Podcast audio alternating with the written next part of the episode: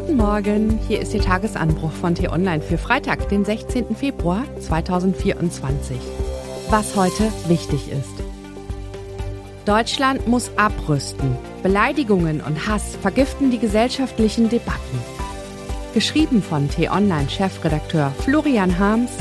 Am Mikrofon bin heute ich, Ivi Strüving. Die Politik ist ein Abbild der Gesellschaft, jedenfalls in demokratischen Ländern. Nimmt man diesen Satz für bare Münze, muss es um Deutschland schlecht stehen. Ein Haufen wütender, rücksichts- und orientierungsloser Alpha-Männchen und Weibchen. So präsentieren sich viele Spitzenpolitiker gegenwärtig. In Talkshows und in den asozialen Medien herrscht mittlerweile ein Ton, der an einen Schweinestall erinnert. Darüber kann man sich ärgern, aber das macht es nicht erträglicher.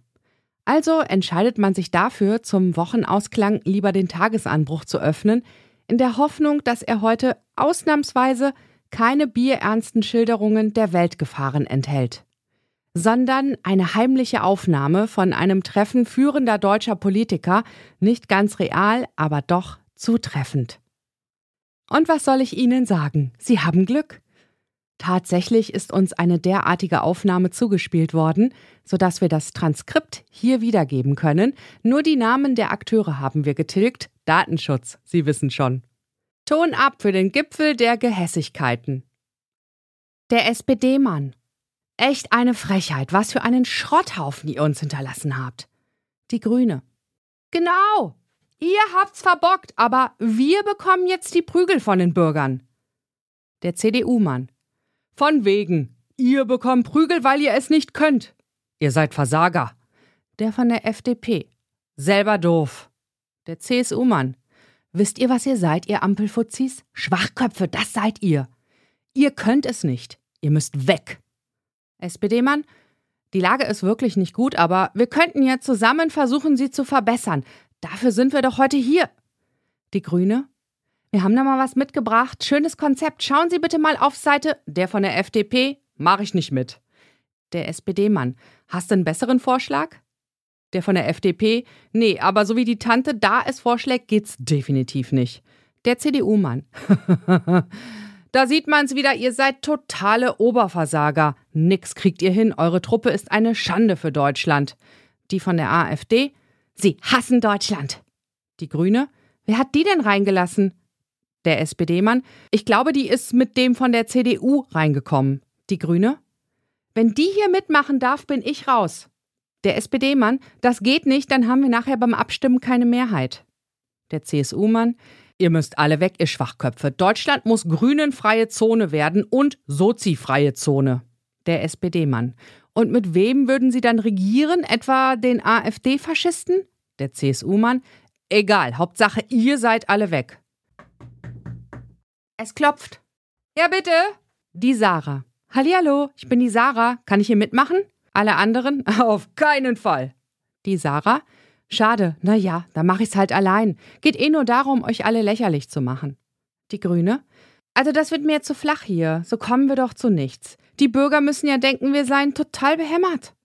Die von der AfD. Sie hassen Deutschland. Sie hassen Deutschland. Die Grüne. Kann die eigentlich auch in Kleinbuchstaben reden? Die von der AfD. Hass, Hass, Hass. So, ich hab's. Prima. Was heute wichtig ist. Mehr als 50 Staats- und Regierungschefs, 60 Außen- und 25 Verteidigungsminister, so viele Staatsvertreter wie nie zuvor treffen sich ab heute im Hotel Bayerischer Hof zur 60. Münchner Sicherheitskonferenz.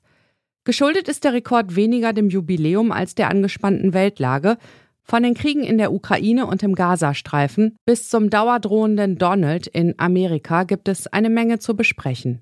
Neben EU-Kommissionspräsidentin Ursula von der Leyen und US-Vizepräsidentin Kamala Harris kommt auch Volodymyr Zelensky in die bayerische Landeshauptstadt, allerdings erst morgen. Heute stehen zunächst Berlin und Paris auf der Reiseroute des ukrainischen Präsidenten. Und Prozess gegen Mehdi-Verdächtigen. Wegen fünf schwerer Sexualstraftaten muss sich ab heute der schon einmal wegen Vergewaltigung verurteilte Christian B. vor dem Landesgericht Braunschweig verantworten. Und was ich Ihnen heute insbesondere empfehle, bei uns nachzulesen. Manche Historiker vertreten die These, dass alle 70 Jahre ein großer Krieg kommt, weil die Menschheit dessen Schrecken verdrängt. Ist die aktuelle Lage ein Beleg dafür? Unser Kolumnist Christoph Schwennecke liefert Antworten. Den Link dazu finden Sie in den Show Notes und alle anderen Nachrichten gibt es auf t-online.de oder in unserer App. Das war der T-Online Tagesanbruch, produziert vom Podcast Radio Detektor FM.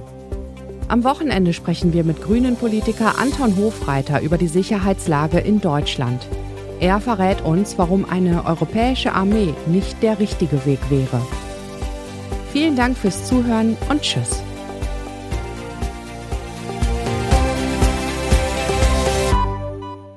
Ich wünsche Ihnen einen schönen Tag. Ihr Florian Harms.